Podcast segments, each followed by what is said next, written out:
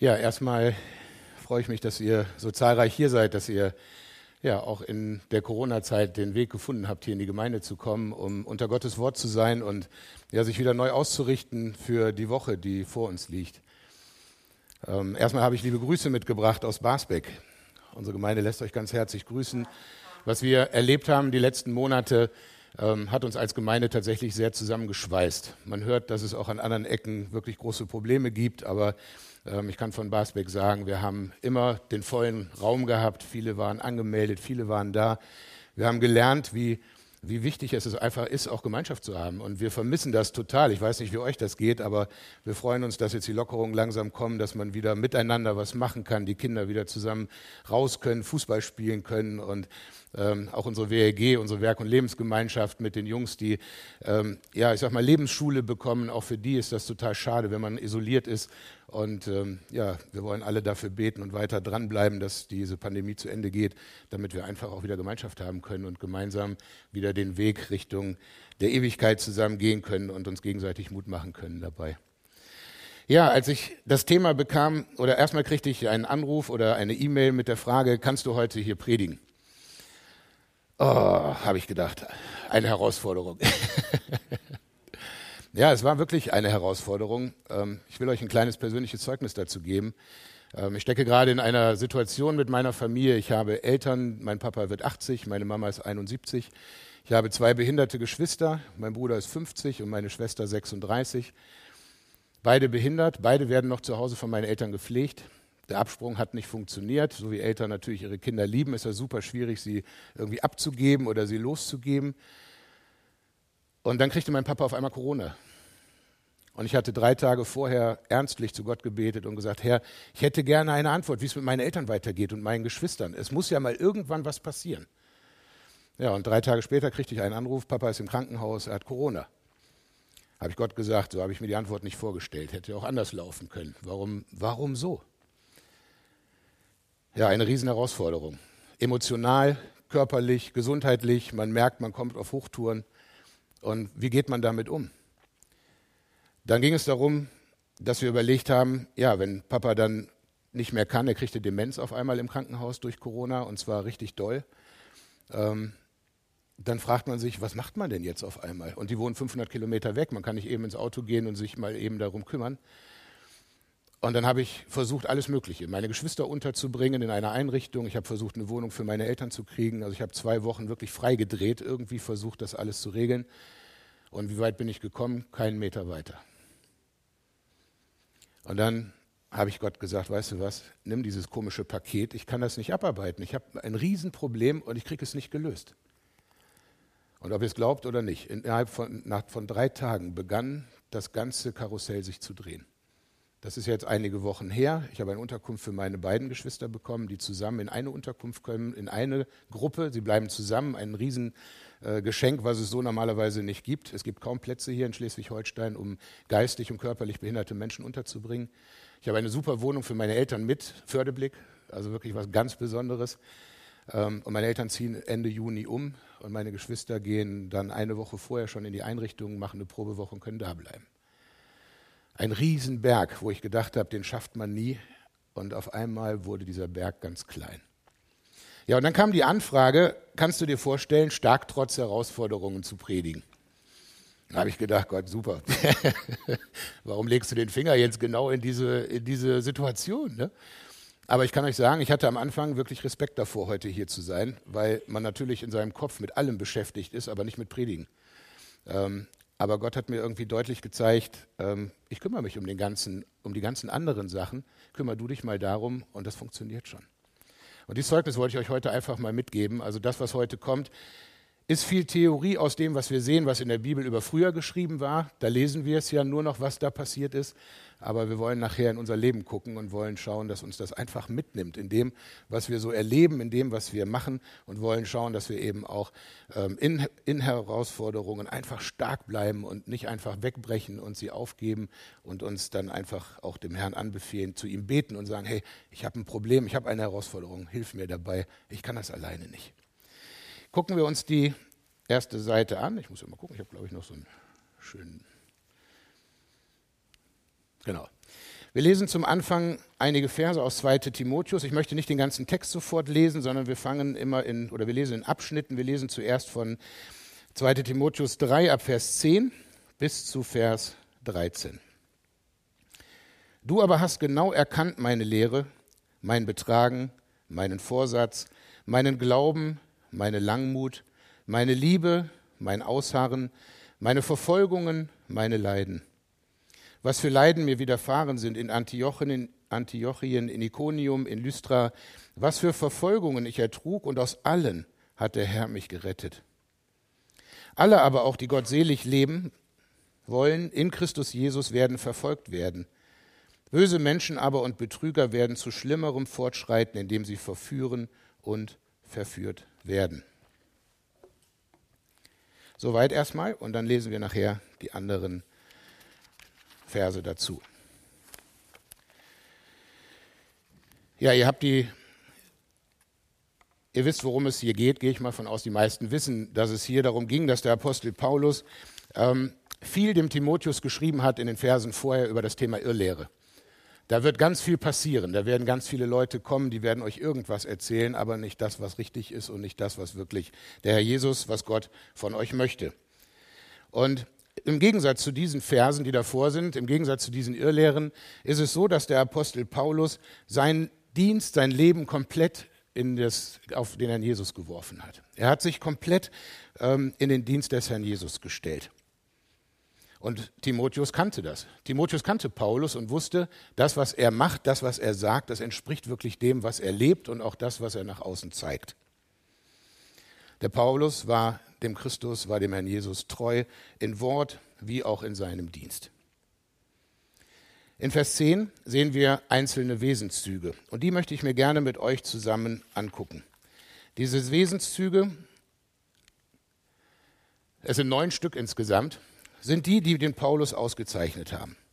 Und ich möchte mit euch jetzt am Anfang nur kurz darauf eingehen, was Paulus wirklich ausgemacht hat. Ich möchte aber nachher gerne wieder dahin zurückkommen und möchte das auf unser eigenes Leben übertragen. Fangen wir mit der Lehre an. Die Lehre des Apostel Paulus, sie entsprach dem Wort Gottes. Und das hatte damit zu tun, dass diese Lehre wirklich darauf fußte, dass er sagte, ich glaube an Jesus Christus. Ich weiß, das, was er gesagt hat, ist Wahrheit. Das machte ihn aus. Diese Lehre, er ließ sich nicht von links und von rechts und von irgendwelchen Leuten, auch welche, die hochgestellt waren und theologisch garantiert irgendwie gut ausgebildet waren, ließ er sich nicht abbringen, sondern er hielt an dem Wort Gottes fest. Das, was der Jesus ihm gesagt hatte, das, was er ihm vorgegeben hatte. Sein Betragen, sein Verhalten. Ja, man konnte das sehen in seinem Lebenswandel, dass diese Lehre, die er brachte, auch wirklich sein Leben war und auch wirklich das war, was ihn ausmachte. Sein Vorsatz und sein Ziel, ja, das hatte was mit lehrmäßigen und moralischen Sachen zu tun. Das hatte damit zu tun, dass er sich von Übeln weghielt, von dem, was nicht in Ordnung war, von dem, wo er wusste, das gehört sich nicht, das ist nicht gut. Da hielt er sich von weg. Glauben, meinen Glauben, das bezieht sich hier auf das Vertrauen des Paulus auf den Herrn Jesus. Sein eigener persönlicher Glaube, das war für ihn das Wichtigste überhaupt, dass er sagte, ich bin fest in meinem Glauben, das kann mich nicht erschüttern. Dann meine Langmut.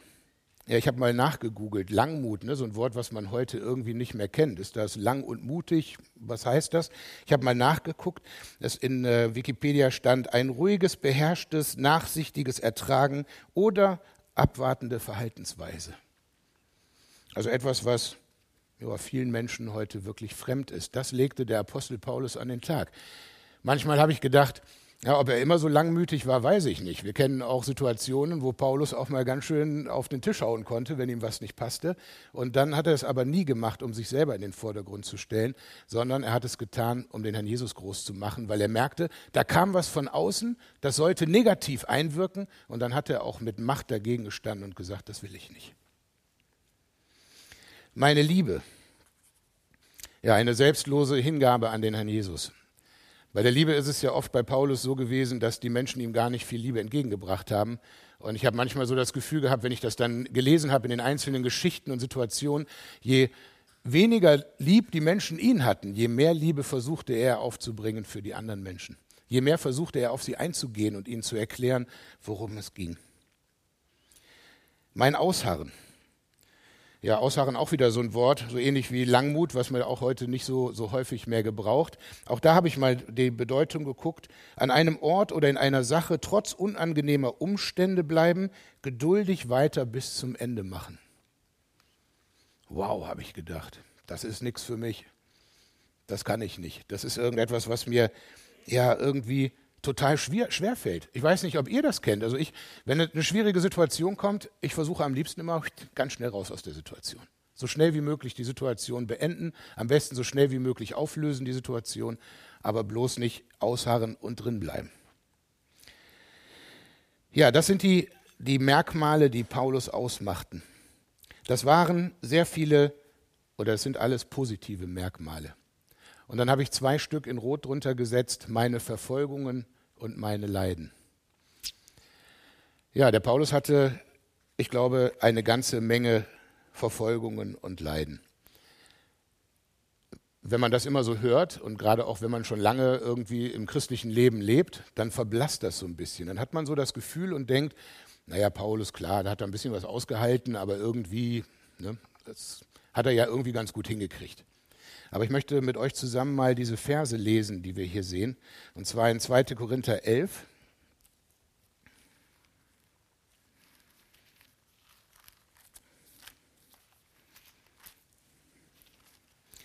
Zweite Korinther 11, Vers 23 bis 28. In Mühen überreichlicher, in Gefängnissen überreichlicher, in Schlägen übermäßig, in Todesgefahren oft von den Juden habe ich fünfmal empfangen, 40 Schläge weniger ein. Dreimal bin ich mit Ruten geschlagen, einmal gesteinigt worden, dreimal habe ich Schiffbruch erlitten. Einen Tag und eine Nacht habe ich in der Tiefe zugebracht. Oft auf Reisen in Gefahren durch Flüsse, in Gefahren durch Räuber, in Gefahren von meinem Volk, in Gefahren von den Nationen, in Gefahren in der Stadt, in Gefahren in der Wüste, in Gefahren auf dem Meer, in Gefahren unter falschen Brüdern, in Mühe und Beschwerde, in Wachen oft, in Hunger und Durst, in Fasten oft, in Kälte und Blöße, außer dem, was außergewöhnlich ist, noch das, was täglich auf mich andringt, die Sorge um alle Versammlungen. Puh, wenn man das so liest, werden wir nachher nochmal auf uns dann zurückkommen im Vergleich. Also ich glaube, der Paulus ist schon ein echt, echt gutes Beispiel. Wenn er das alles ausgehalten hat und das nicht aus eigener Kraft heraus, sondern wirklich mit Gott zusammen, mit dem Herrn Jesus zusammen, in dem Glauben, den er hatte, dann ähm, werden wir nachher mal sehen, wie es um uns steht, wie wir damit umgehen können und was wir vielleicht für Möglichkeiten haben, die wir vielleicht manchmal gar nicht sehen. Ich möchte aus Apostelgeschichte noch drei Verse dazu lesen. Und zwar da, wo er sich aufgehalten hatte und das, was Timotheus auch gut kannte, weil er dort wohnte können wir nochmal nachlesen, was ihm so in den einzelnen Städten auch passierte. Apostelgeschichte 13, Vers 45. In Antiochia zum Beispiel, wo er unterwegs war, als aber die Juden die Volksmenge sahen, wurden sie von Eifersucht erfüllt und widersprachen dem, was von Paulus geredet wurde, und lästerten. Vers 50. Die Juden aber erregten die anbetenden vornehmen Frauen und die Ersten der Stadt und erweckten eine Verfolgung gegen Paulus und Barnabas, und sie vertrieben sie aus ihrem Gebiet. Dann haben wir Iconium, eine andere Stadt. Vers 14, Kapitel 14, Apostelgeschichte 14, Vers 3. Sie verweilten nun lange Zeit und sprachen freimütig in dem Herrn, der dem Wort seiner Gnade Zeugnis gab, indem er Zeichen und Wunder geschehen ließ durch ihre Hände. Die Menge der Stadt aber spaltete sich, und die einen waren mit den Juden, die anderen mit den Aposteln. Als aber ein ungestümer Angriff geschah, sowohl von denen aus den Nationen als auch von den Juden samt ihren Obersten, um sie zu misshandeln und zu steinigen, entflohen sie. Und dann gehen wir nochmal nach Lystra. Ne, vielleicht gibt es ja eine Stadt, wo es ein bisschen besser gelaufen ist. Lystra lesen wir in Kapitel 14, Apostelgeschichte 14, Vers 19. Es kamen aber aus Antiochien und Iconium Juden an, und nachdem sie die Volksmengen überredet und Paulus gesteinigt hatten, schleiften sie ihn zur Stadt hinaus, da sie meinten, er sei gestorben. Als aber die Jünger ihn umringten, stand er auf und ging in die Stadt hinein. Ja, da sind wir weit weg, glaube ich, von dem, dass er da so ein bisschen was mitgemacht hat.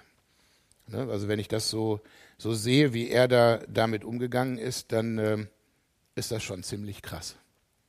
Und ich will jetzt auch gar nicht bei dem Negativen stehen bleiben, aber ich möchte uns einfach zeigen, dass einer, der ein Zeugnis hat, einer, der davon erzählt, was er mit dem Herrn Jesus, mit Gott erlebt hat, ähm, wirklich erlebt hat, also auch negativ erlebt hat, damit wir das auch so ein bisschen ähm, nachvollziehen können. Aus allem hat mich der Herr gerettet. Oder aus allen, aus allen Situationen, aus allen Punkten. Das finde ich total spannend. Und das ist das, was der Apostel Paulus immer wieder erlebt hat. Egal wo er war, egal was passierte, es ging am Ende trotzdem immer wieder gut für ihn aus. Immer wieder merkte er, dass Gott bei ihm war und dass er ihm Kraft gab, das auszuhalten, was auf ihn eindrang, dass er es durchhalten konnte und dass er weiter ein Zeugnis für Gott sein konnte.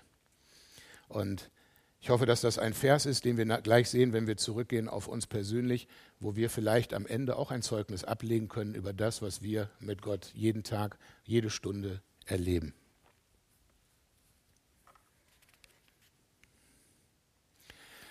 Ja, was wollen wir? Also wir hören an der Stelle mit Paulus auf. Wir könnten den jetzt noch, noch viel tiefer gucken, wir könnten noch tiefer reingehen, aber ich glaube, dass es einfach wichtig ist, dass wir in die persönliche Schiene kommen. Ähm, was wollen wir persönlich aus diesen neun Punkten lernen? Und da sehen wir den Vers 12 und Vers 13, wo wir lesen, dass böse Menschen ähm, und Betrüger werden zu schlimmerem fortschreiten, indem sie verführen und verführt werden. Und alle die aber, die gottselig leben wollen in Christus Jesus, werden verfolgt werden. Jetzt gehe ich zurück auf die einzelnen äh, Punkte, die wir eben gesehen haben. Ja, wie, wie wollen wir persönlich mit diesen einzelnen Punkten umgehen, wenn es um unsere Lehre geht? Wir leben in einer Zeit heute, wo die Lehre, ja, ich würde sagen, total verschwommen ist. Egal, wo du hinkommst, egal, wo du mit über die Lehre sprichst, über das, was in dem Wort Gottes steht, ähm, jeder hat irgendwie eine Meinung dazu. Und jeder versucht es sich irgendwie so auszuschmücken, dass es in seine persönliche Lebenssituation passt. Und das Schlimme ist, dass es eben nicht nur in den persönlichen Bereichen so ist, sondern dass es eben auch in Predigten und auch in Weitergabe des Wortes Gottes oft verfälscht wird. Und das ist etwas, was mich total traurig macht, weil wenn es doch darum geht, wirklich an dem Wort festzuhalten, dann müssen wir doch auch ein Wort haben, auf das wir uns verlassen können. Wir müssen doch wirklich etwas haben, wo wir sagen können, das ist die Wahrheit, daran glaube ich. Und deswegen möchte ich euch allen nochmal wirklich Mut machen, nehmt die Bibel in die Hand und lest. Jens hatte mich eben gefragt, beten oder lesen. Ähm, wenn ich die Chance nutze und davor bete, dass Gott mir sein Wort wirklich aufschließt, dass ich es verstehen kann, Manchmal ist es ja nicht so einfach, auch manchmal ist die Auslegung ja nicht einfach. Ähm, dann wird Gott dir und mir einfach auch diese Zeit geben und diese, diese, ähm, die Wahrheit wirklich zeigen ähm, und zeigen, wie es wirklich funktioniert, worauf es ankommt, was wichtig ist. Also eine Lehre, an die wir glauben, die nicht mehr richtig ist, die führt einfach am Ziel vorbei. Und unser Ziel ist die Ewigkeit. Wir wollen gerne irgendwann bei Gott, bei dem Herrn Jesus in der Ewigkeit ankommen. Und es wäre super schade, wenn wir unterwegs Schiffbruch leiden, nur weil wir anderen aufsitzen, die vielleicht irgendwas versuchen zu erzählen, was nicht der Wahrheit entspricht. Der zweite Punkt, mein Betragen, mein Verhalten. Ja, bei dem Paulus war das so, dass das, was er sagte, spiegelte sich in seinem Leben wieder. Wie ist das bei dir und bei mir? Ich habe manchmal das Gefühl, reden können wir ziemlich gut. Und wenn es an ab, ans Abarbeiten kommt, wenn es an unsere, unsere Art kommt, an das, was wir tun sollen, oh, dann wird es eng. Und wisst ihr, das Problem ist ja, und deswegen finde ich diese Verse einfach total wichtig, Paulus war auch unter Druck. Wir sind ja so Menschen, die immer wieder darauf versuchen hinzukommen, ohne Druck etwas zu leben. Dann kann ich auch dem, was Gott von mir will, kann ich dem nachkommen. Das funktioniert. Aber sobald der Druck kommt, dann überlege ich, wie ich aus dem Druck rauskomme und dann verändert sich auf einmal mein Verhalten. Und wenn sich mein Verhalten verändert, dann sehen das Menschen von außen. Und ich finde das ganz, ganz furchtbar, wenn ich zu meinem Nachbarn einen guten Draht habe und ihm erzähle, dass es Jesus Christus gibt. Wir kommen nachher noch zum Evangelium und erzähle ihm davon, was er braucht und was er nicht braucht. Und wenn ich wieder in mein Leben, in mein Haus zurückkomme, dann spiele ich zu Hause wilde Sau. Das funktioniert einfach nicht. Da passt einfach das, was ich tue, nicht überein mit dem, was ich sage. Und ich weiß nicht, wie es euch geht. Wenn ich so etwas sehe, dann will ich damit nichts zu tun haben. Ja, wenn ich jemanden habe, wenn ich einen Chef habe, der mir sagt, was ich tun soll und ich weiß, er lügt dabei, dann habe ich keine Lust für den zu arbeiten.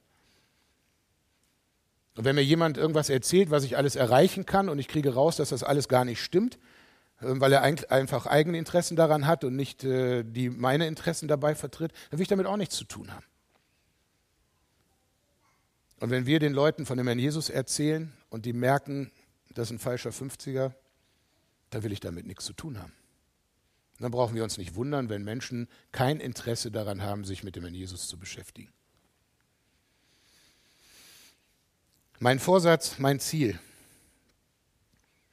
Was ist das Ziel in deinem und meinem Leben? Was hast du dir vorgenommen? Wir sind nicht dabei, dass man Silvester überlegt, äh, nächstes Jahr nehme ich 10 Kilo ab. Darum geht es nicht. Sondern es geht hier wirklich darum, geistlich zu überlegen, wo will ich hin? Was ist mein Ziel? Hast du überhaupt ein Ziel? Hast du überhaupt einen Vorsatz? Oder lebst du jeden Tag und denkst, schön, ich stehe heute Morgen auf, ich habe genug Geld in der Tasche, ich habe genug zu essen, heute Abend ist wieder Spiel und Spaß angesagt, der Tag ist super, morgen kommt der nächste und der funktioniert so ähnlich.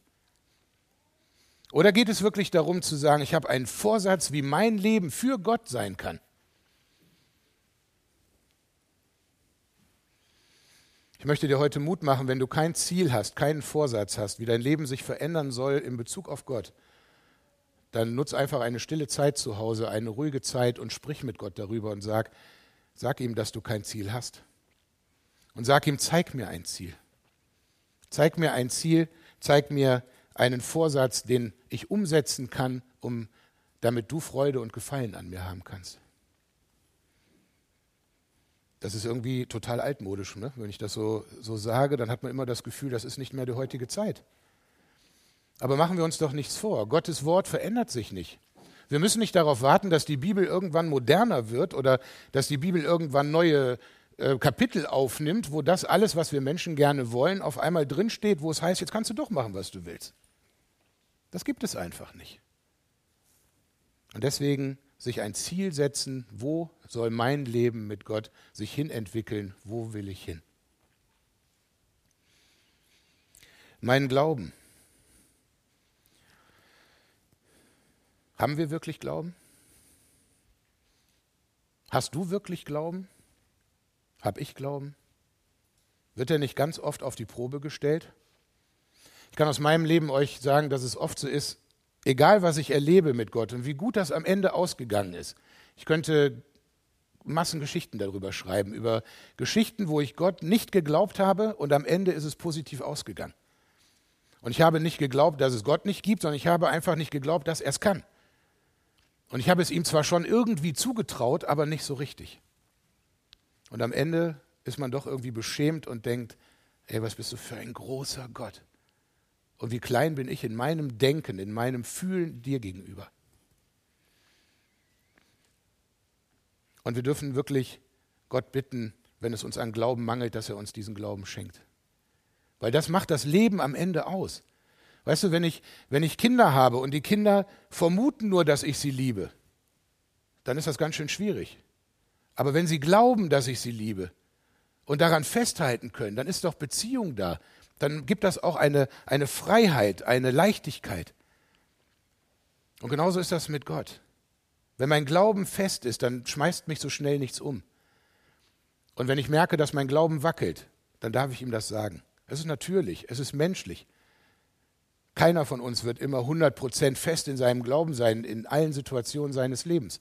Aber wir können Gott darum bitten und sagen, ey, gib mir diesen Glauben. Hilf mir, dass ich daran festhalten kann. Ja, meine Langmut, ruhiges, beherrschtes, nachsichtiges Ertragen oder abwartende Verhaltensweise. Ja, das, das fällt mir persönlich zum Beispiel sehr schwer, weil ich eben auch jemand bin, der sehr gerne schnell Sachen irgendwie regelt. Aber mal warten in den Situationen, wenn was ist. Ein, ein Verhalten zu haben, was beherrscht ist. Wenn einer auf dich zukommt und du hast das Gefühl, der will mir was, gehe ich direkt aus der Haut? Werde ich direkt aggressiv? Oder kann ich mich einfach zurückhalten und mich beherrschen? Ruhig bleiben. Nachsichtiges Ertragen. Manchmal muss ich den anderen und das, was er tut, ertragen. Und das fällt uns so schwer. Wir machen lieber direkt die Faust und schlagen zu, bevor wir etwas ertragen können. Ich möchte euch da Mut machen. Das kann man lernen, weil man, wenn man mal bewusst darüber nachdenkt, welche Situation habe ich gerade und wie gehe ich jetzt damit um. Und vielleicht will ich gerade und denke, nein, jetzt nicht. Jetzt fahre ich mich mal einen Meter zurück. Meine Liebe. Liebe an Mitmenschen und an den Herrn Jesus und an Gott. Wie wichtig ist das in unserem Leben? Liebe, Liebe ist nichts Körperliches, sondern Liebe findet in Gefühlen statt. Wenn das hinter im Körperlichen sich weiterentwickelt, ist das schön. Aber grundsätzlich ist das erstmal ein Gefühl, die Liebe. Und die Liebe ist eine Lebensart, wie ich mit Menschen umgehe, wie ich mit dem Herrn Jesus umgehe. Kann ich wirklich lieben? Kannst du wirklich lieben? Kannst du wirklich auf andere Menschen zugehen und sagen, ich habe dich lieb? Und das nicht nur als Floskel, sondern wirklich aus dem Inneren heraus zu sagen, zum Beispiel bei Geschwistern, bei Menschen, die wirklich errettet sind, die zur Gemeinde Gottes gehören, zu sagen, ich habe dich lieb, weil du ein Kind Gottes bist. Oder habe ich im Hinterkopf immer, oh, der geht mir aber auf den Keks, aber der nervt ja immer mit seinen Fragen. Ist das ein komischer Typ, der jetzt da wiederkommt? Oder kann ich das wirklich mit Gott zusammen verarbeiten und sagen, ich möchte Liebe zeigen? Ein Wesen von Liebe entwickeln. Mein Ausharren an einem Ort oder in einer Sache trotz unangenehmer Umstände geduldig weitermachen bis zum Ende. Wow. Das ist das, was meinem Wesen total widerspricht. Total. Einfach mal ruhig werden. Warten, in der Situation drinbleiben. Und warten und sagen, Gott, du hast die Situation, regel die für mich. Und wir werden Erfahrungen machen, an die wir nie geglaubt haben. Wir stehen uns oft immer durch unsere Hektik, durch unseres Selbermachen immer im Weg. Wenn ich eine Lösung schaffe für mein Problem, dann ist die Lösung geschaffen. Aber ob die Lösung die richtige ist, das sehe ich immer erst hinterher. Und manchmal glaube ich, boah, das Ding ist durch. Und zwei Wochen später steht mir das Ding wieder auf den Füßen, weil ich eine falsche Entscheidung getroffen habe. Warum habe ich sie nicht einfach Gott gegeben? Habe gesagt, Mensch, gib mir die Idee, was ich machen soll. Löst das Problem bitte für mich. Einfach mal drinbleiben in der Situation, auch wenn sie unangenehm ist. Und ich glaube, wir müssen uns eins bewusst machen. Alles, was dir und mir begegnet, wirklich alles, ist an Gott vorbeigegangen. Der hat nicht eine Sache durchgewunken, die er nicht gesehen hat. Ne, der hat nicht gesagt, da ist ein Ding, das ist zwar jetzt total schrecklich, aber ich gucke mal weg. Ich schiebe es einfach durch. Der wird das schon machen. Nein, Gott hat einen Plan, warum das passiert. Und ich glaube, viele von euch können im Nachhinein, wenn sie in ihr Leben zurückgucken, sagen, so, solche Situationen habe ich gehabt. Im Nachhinein habe ich verstanden, was Gott mir damit sagen wollte. Vorher habe ich ihn überhaupt nicht verstanden und ich habe die Situation auch nicht verstanden. Aber im Nachhinein wusste ich, das war nötig, damit ich mich vielleicht verändere, damit ich vielleicht anders werde, damit ich vielleicht auch diese, diese Punkte, die wir hier gesehen haben, vielleicht auch mal lernen kann und verinnerlichen kann.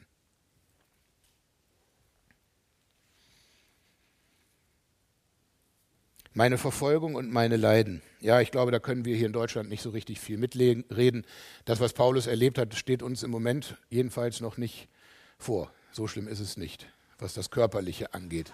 Ne, dieses verhauen zu werden, dieses gesteinigt zu werden, das gibt es zum Glück in Deutschland nicht. Und trotzdem haben wir auch Verfolgungen und Leiden. Wir stecken auch in Situationen, die nicht gut sind, die uns, wo wir denken, ja, furchtbar, wie kann ich das aushalten? Aber ich möchte euch einen Vers gerne mitgeben. Es geht nicht darum, dass der Jesus dich von diesen Verfolgungen und Leiden befreit und das einfach wegnimmt, sondern es geht darum, dass du lernst, mit ihm durch diese Leiden und Verfolgungen zu gehen.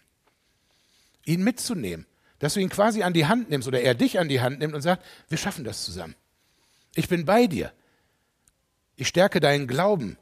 Ich stärke deine Liebe, ich stärke deine Langmut, dein Ausharren, alles die Punkte, die wir gesehen haben, das stärke ich für dich.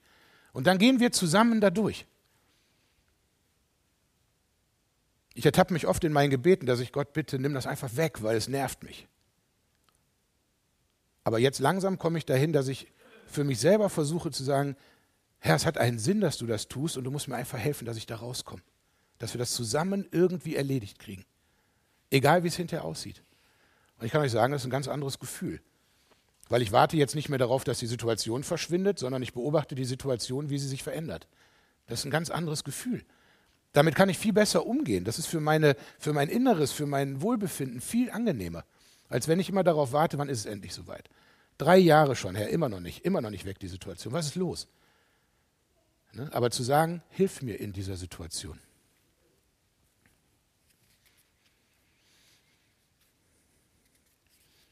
Und dann kommen wir am Ende zu dem, aus allen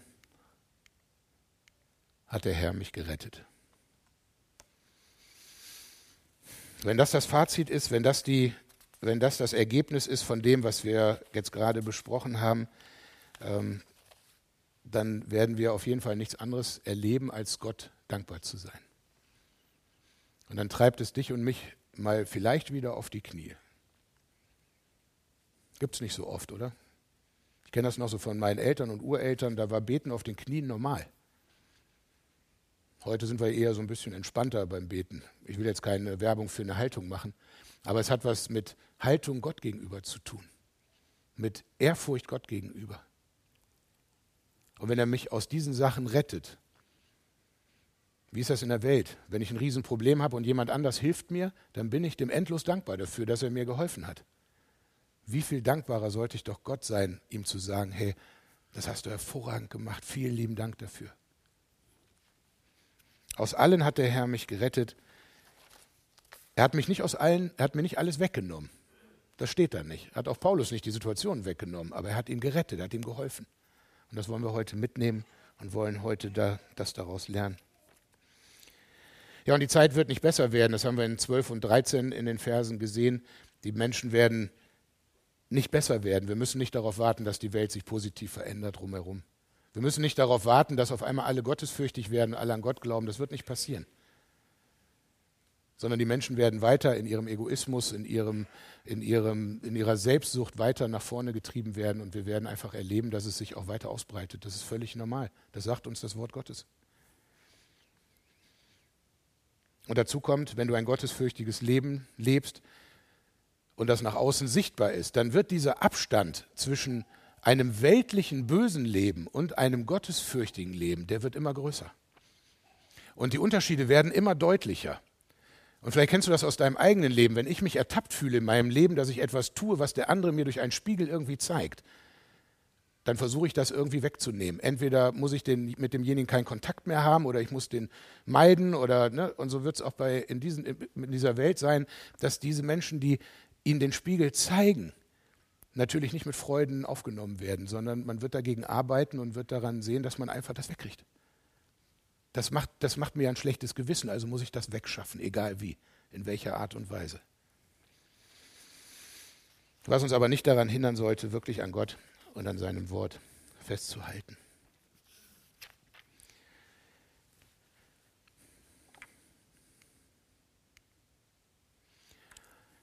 Dann kommt das zweite Du aber.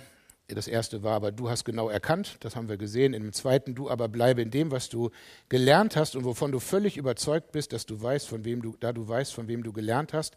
Und weil du von Kind an auf die Heiligen Schriften, weil du von Kind an die Heiligen Schriften kennst, die imstande sind, dich weise zu machen zur Errettung durch den Glauben, der in Christus Jesus ist. Alle Schrift ist von Gott eingegeben und nützlich zur Lehre, zur Überführung, zur Zurechtweisung, zur Unterweisung in der Gerechtigkeit, damit der, der Mensch Gottes vollkommen sei, zu jedem guten Werk völlig geschickt. Wir sind zeitlich schon ein bisschen voraus. Ich fasse mich jetzt ein bisschen kürzer. Ähm, ich gehe jetzt nur noch auf unsere persönliche Schiene, nicht mehr auf die Schiene zwischen Timotheus und Paulus. Du aber bleibe in dem, was du gelernt hast. Heute lernen, und dann drin bleiben. Das ist einfach wichtig. Es geht gar nicht darum, wie viel du gelernt hast, sondern das, was du gelernt hast, das soll, da sollst du drin bleiben und sollst dich darin auch weiterentwickeln. Und vor allem von dem du völlig überzeugt bist. Es ist, gibt nichts Schlimmeres, als mit Menschen über den Herrn Jesus zu sprechen, wenn ich selber über das, was ich ihnen sage, nicht überzeugt bin. Wir erleben das heute auch in der Politik oft, ne? wenn ich mir manche Reden angucke und die einfach mal so auf mich wirken lasse, dann merkt man einfach, dass der, der es gesagt hat, gar nicht überzeugt ist von dem, was er sagt.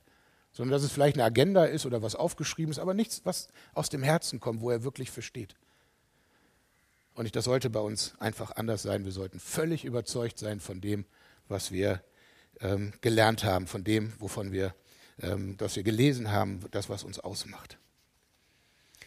Du weißt, von wem du gelernt hast. Ja, das konnte der Apostel Paulus dem Timotheus sagen. Du hast mich gesehen, du hast mich gehört, du weißt, worum es geht.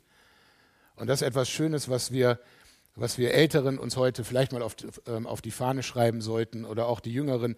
Ähm, wenn es Menschen gibt, denen du auch geistlich etwas lernen kannst, etwas zeigen kannst, etwas beibringen kannst, dann tu das. Dann tu das einfach. Und bleib dann in den Punkten, die wir eben gesehen haben. Bleib in der Wahrheit, bleib bei der Lehre. Und dann treibt auch das Evangelium Früchte, dann geht es nämlich weiter. Und dann können auch die jungen Leute damit wirklich umgehen und sagen, ich weiß von jemandem, der hat mir das erzählt, mit dem habe ich Kontakt, den kenne ich. Und ich weiß, der meint das ernst und ich weiß, dass er die Wahrheit mir gesagt hat. Wie schön ist das, dass sich das da weiter treibt. Es sind heilige Schriften, die dich weise machen zur Errettung. Da sind wir wieder bei dem Punkt, Jens, was du gefragt hattest. Ne? Liest du auch in der Bibel? Sind wir doch mal ehrlich zu uns selber. Wie viel lesen wir denn in der Bibel? Wisst ihr, wir müssen aufhören, immer ein geistliches Mäntelchen um uns zu machen. Ja, ich bete viel, ich lese viel. Vielleicht gibt es Einzelne, das mag sein, das möchte ich denjenigen auch gar nicht absprechen. Aber ich glaube, wenn wir ehrlich zu uns selber sind, dann sind wir da ganz schön schwach an der Stelle. Ich habe fünf Kinder. Bei mir treibt der Alltag Vollgas, jeden Tag. Dazu kommt eine Arbeitsstelle, dazu Gemeindearbeit. Es ist immer was zu tun. Aber wann sind die Zeiten, wo ich mich hinsetze und mir Zeit für Gott nehme? Mir fällt das total schwer. Vielleicht geht dir das genauso. Und nach außen tun wir immer so, als wenn wir so geistig so richtig drin stehen, so voll im Saft. Das ist aber nicht so. Ich habe total viele schwache Zeiten, wo es nicht gut läuft in den Punkten nicht gut läuft. Und da dürfen wir einfach uns Zeit nehmen. Wir sollen einfach gucken, dass wir uns da auch entwickeln. Und wo auch mit unseren Kindern. Wann lesen wir mit unseren Kindern Bibel? Wann reden wir mit ihnen über die Bibel? Wann machen wir das? Es ist echt wenig bei mir. Man freut sich immer, dass es Sonntagsschule gibt und Gemeindestunden und andere machen mit. Das ist super. Aber ich habe selber eine Verantwortung, muss selber ran.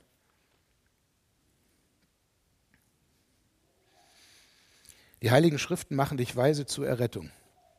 Ein guter Tipp, den wir Menschen geben können, lies in der Bibel und du wirst den Weg der Errettung finden. Beschäftige dich mit Gottes Wort und Gott wird dir zeigen, wie der Weg zur Errettung ist, zur Errettung deines eigenen Lebens.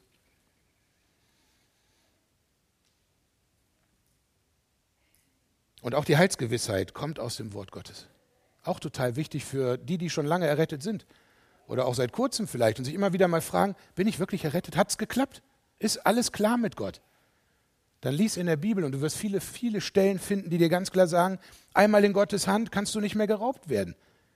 Du gehörst ihm, du, bist, du hast keine Chance mehr, also abzufallen davon. Du bleibst in ihm. Er liebt dich. Du bist ein Kind Gottes geworden.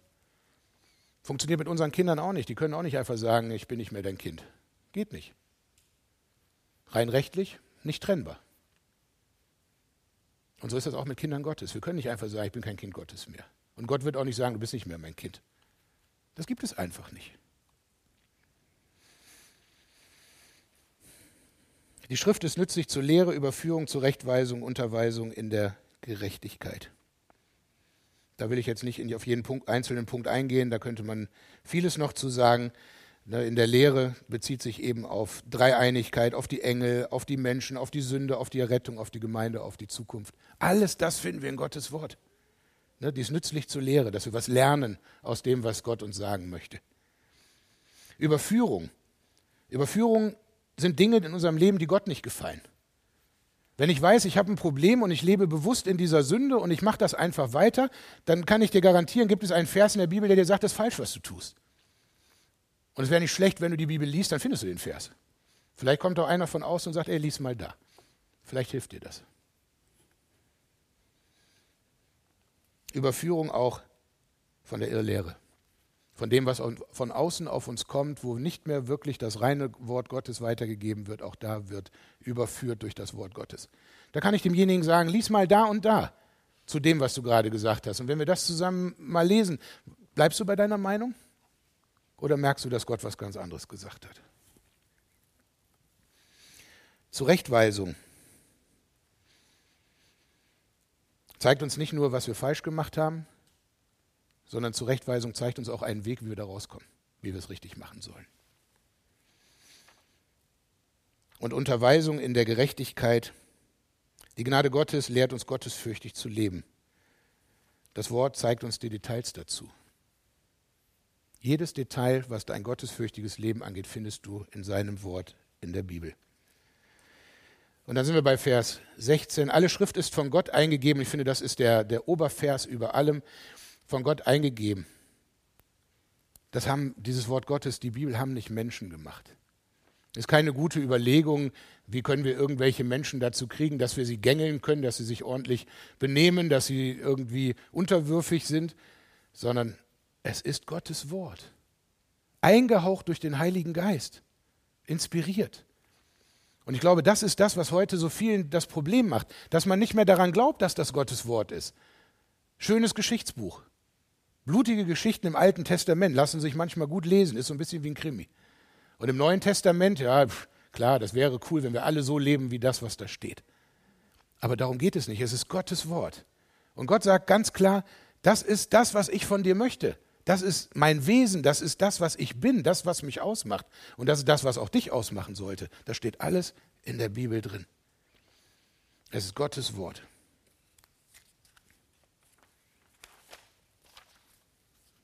Damit der Mensch vollkommen sei, zu jedem guten Werk völlig geschickt. Ja, durch Gottes Wort lesen, durch Gebet, ist es tatsächlich möglich, dass der, dass der Mensch Gottes vollkommen ist zu jedem guten Werk.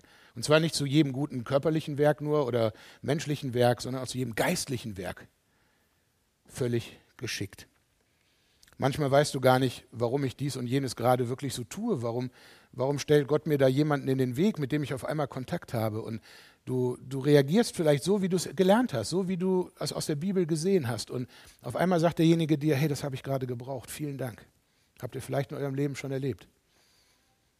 Und ich, das ist eben der Heilige Geist, der in dir und in mir wirkt und einfach das Wort Gottes in dir lebendig macht, dass es nach außen kommt, dass wir es benutzen können, um anderen damit ein großer Segen zu sein. Wir müssen mal sagen, zeitmäßig, wie, wie, wie stehen wir?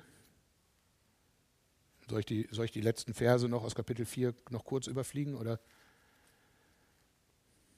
Ja? Okay. Kapitel 4, Vers 1 bis 4. Ich bezeuge ernstlich vor Gott und Christus Jesus, der richten wird, Lebendige und Tote und bei seiner Erscheinung und seinem Reich, predige das Wort, halte darauf zu gelegener und ungelegener Zeit, überführe, weise ernstlich zurecht, ermahne mit aller Langmut und Lehre. Denn es wird eine Zeit sein, da sie die gesunde Lehre nicht ertragen werden, sondern nach ihren eigenen Begierden sich selbst Lehrer aufhäufen werden, indem es ihnen in den Ohren kitzelt. Und sie werden die Ohren von der Wahrheit abkehren, sich aber zu den Fabeln hinwenden. Du aber, das dritte Mal, sei nüchtern in allem, leide Trübsal, tu das Werk eines Evangelisten, vollführe deinen Dienst. Ja, einzelne Aufforderungen werden hier gegeben. Predige das Wort. Geh raus, erzähl den Menschen das, was du in Gottes Wort gesehen hast. Wir sollen die Menschen nicht erschlagen damit, sondern wir sollen sie in Liebe abholen und in Liebe darüber reden. Aber es hat auch einen Ernst, nämlich den Ernst, dass wenn ich nicht an Jesus Christus glaube, wenn ich nicht mit Gott ins Reine komme, wenn ich nicht erkenne, dass ich ein Problem mit Gott habe, weil ich mit Sünde behaftet bin, mit Schlechtem behaftet bin, was vor Gott keinen Bestand hat, was Gott auch nicht, was keine Gemeinschaft mit Gott haben kann, dann ist es eben total wichtig, dass ich den Menschen das erzähle und ihnen sage, du brauchst eine Beziehung zu Gott. Es ist sehr ernst, weil wenn ich diese Beziehung nicht habe, dann verspiele ich meine Ewigkeit dann habe ich eine ewige Trennung von Gott. Predige das Wort, erzählt anderen davon, was wichtig ist. Tritt dafür ein zu jeder Zeit. Es gibt keine gelegene und ungelegene Zeit. Es gibt nur Situationen. Und diese Situationen, da sollten wir darüber nachdenken, ob wir über schöne Autos sprechen und, und, über schöne Urlaube oder dies und jenes, belanglos, was auch schön ist, das gehört auch zum Leben irgendwie mit dazu. Ich glaube, hier oben nennt man das Schnacken, ne, irgendwie ähm, gehört auch irgendwie mit dazu. Aber es kommt, man muss auch irgendwie mal auf den Punkt kommen, was mich doch wirklich ausmacht, was mein Leben doch ausmacht. Und dann überführe, zeig dem anderen, dass er Jesus Christus braucht. Zeig dem anderen, dass ein Leben mit Gott sich lohnt. Dann gibt es vielleicht welche, die auch vielleicht in einer unwürdiglichen Art und Weise leben. Auch diese soll man ernstlich zurechtweisen. Wir müssen nicht immer den Kuschelkurs fahren. Wisst ihr, wir Christen sind mittlerweile so, dass wir immer versuchen, keinen Widerstand zu geben. Das ist auch das Einfachste irgendwie, so ein bisschen wie so eine Schlange durchs Leben zu gehen. So ein bisschen links, ein bisschen rechts, nicht anecken, funktioniert hervorragend. Aber wir sollen ernstlich zurechtweisen. Die anderen sollen auch merken, da ist was nicht in Ordnung. Und er hat es gemerkt und er redet mit mir darüber. Wie soll denn jemand wachsen, wenn er nicht gesagt bekommt, dass er vielleicht auch an der einen oder anderen Stelle ein Problem hat? Wie soll ich persönlich wachsen, wenn sich keiner traut, mir zu sagen, wo meine äh, Sachen nicht gut sind? Das muss natürlich in der richtigen Art passieren, das ist wichtig. Ne? Nicht mit einem Holzknüppel draufhauen, sondern in Liebe zusammen darüber reden. Ermahne mit aller Langmut und Lehre. Ja, ermahnen mit aller Langmut und Lehre haben wir eben gehabt, die beiden Punkte. Ne? Wir können noch mal ganz kurz gucken bei, bei Langmut. Ruhiges, beherrschtes, nachsichtiges Ertragen. Kein Druck machen, sondern in Ruhe daran arbeiten. Und warum das alles? Verse 3 und 4 haben wir gerade gelesen. Denn es wird eine Zeit sein, da die gesunde Lehre nicht ertragen wird. Und sie werden die Ohren von der Wahrheit abkehren, sich zu Fabeln hinwenden. Stecken wir mittendrin. Es gibt Geschichten für Geschichten und Geschichten, was alles Ewigkeit, Kosmos, irgendwas betrifft. Und es gibt immer Menschengruppen, die sich dem anschließen, die sich irgendwelche Gebilde aufbauen, was rundherum in der Welt passiert und wo wir manchmal mit dem Kopf schütteln und sagen, wie kann man daran glauben? Aber es ist eben so. Die Menschen suchen irgendetwas, aber nicht die Wahrheit. Sie wollen nicht an Gottes Wort glauben, aber an alles andere rundherum ist irgendwie machbar. Irgendwie kann man daran glauben. Vielleicht kann man am Ende sagen, es ist ein schlechter Tausch, die Wahrheit gegen Fabeln oder Mythen einzutauschen. Und daran sollten wir arbeiten, den Menschen da behilflich zu sein, Menschen, die Gott nicht kennen, behilflich zu sein, einen Weg zu finden, ihre Ewigkeit, ihr Leben äh, mit Gott zu gestalten. Du aber sei nüchtern in allem, leide Trübsal, tu das Werk eines Evangelisten, vollführe deinen Dienst. Ja, das ist Das ist eigentlich das Motto, was wir heute mitnehmen können. Das ist die Zusammenfassung von dem, was wir heute besprochen haben. Nüchtern zu sein, besonnen, leidenschaftslos, fantasielos, was das Wort Gottes angeht, müssen wir keine eigenen Ideen reinbringen. Ne? Trübsal leiden über das, was rundherum passiert, auch was bei mir selber passiert. Auch mal sagen, ey Gott, es, ist, es tut mir leid, dass das so bei mir gerade läuft. Und tu das Werk eines Evangelisten. Erzähle den Menschen von Gott, von dem Herrn Jesus, von dem Evangelium. Warte nicht darauf, dass das in der Gemeinde passiert. Es ist dein persönlicher Auftrag, das zu tun. Es ist schön, wenn es auch in der Gemeinde passiert, aber es ist erstmal dein persönlicher Auftrag, den Menschen von dem Evangelium zu erzählen. Und vollführe deinen Dienst. Stell dich in den Dienst des Herrn Jesus, in den Dienst Gottes. Er hat Aufgaben genug für dich. Er hat genug Arbeit, die da ist. Steht irgendwo, ne, die, der Arbeiter sind wenige und der Arbeit ist viel, der Ernte. Und daran müssen wir arbeiten, dass wir wirklich uns in den Dienst stellen und für Gott da sind und das mit großer Freude tun. Es lohnt sich. Wir kommen irgendwann in die Ewigkeit. Was Besseres kann doch gar nicht passieren. Wir werden den Herrn Jesus sehen. Er freut sich darauf, dich und mich irgendwann persönlich zu begrüßen. Sagen, schön, dass du da bist. Danke für alles, was du für mich getan hast. Es wird Lohn geben, obwohl wir ihn nicht verdient haben. Unbeschreiblich. Schöner kann es nicht sein. Wir wollen noch zusammen beten. Herr Jesus, wir wollen dir ganz herzlich danken, dass du auch in der heutigen Zeit immer noch in unser Leben sprichst und dass wir uns nicht einfach so ja, führen lassen von uns selber und irgendwie belanglos durchs Leben treiben und nur hinterher sind, Spaß, Freude und irgendwelche Abwechslungen und Ablenkungen zu haben. Sondern Herr, wir möchten dich einfach bitten, dass du uns ruhige Zeiten gibst, stille Zeiten, wo wir über dich nachdenken können, wo wir in deinem Wort lesen können, wo wir mit dir reden können, wo wir wirklich ins Gebet gehen, wo wir dir sagen, was unser Problem ist, wo wir stehen, was uns gerade beschäftigt, das, was uns gerade Not und Sorge macht.